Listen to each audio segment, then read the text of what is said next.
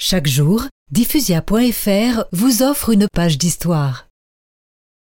Autour de Saïgon, les combats s'intensifient et l'on sécurise toujours plus loin, annexant de fait des provinces entières.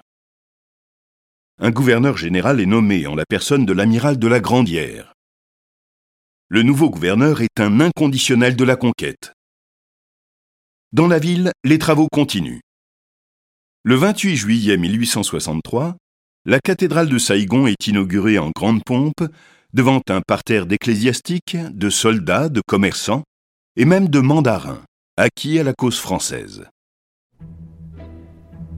Pendant ce temps, à Paris comme à Hué, on discute, on tergiverse. La situation militaire s'enlise et sur le plan diplomatique, on signe des traités qu'aucune des parties ne respecte. Mais le sort se mêle aussi de la partie et favorise le fougueux gouverneur. En 1867, Rigaud de Genouilly, toujours lui, est nommé ministre de la Marine et des colonies. L'ordre attendu arrive enfin. L'amiral de la Grandière a carte blanche. Carte blanche, pourquoi faire?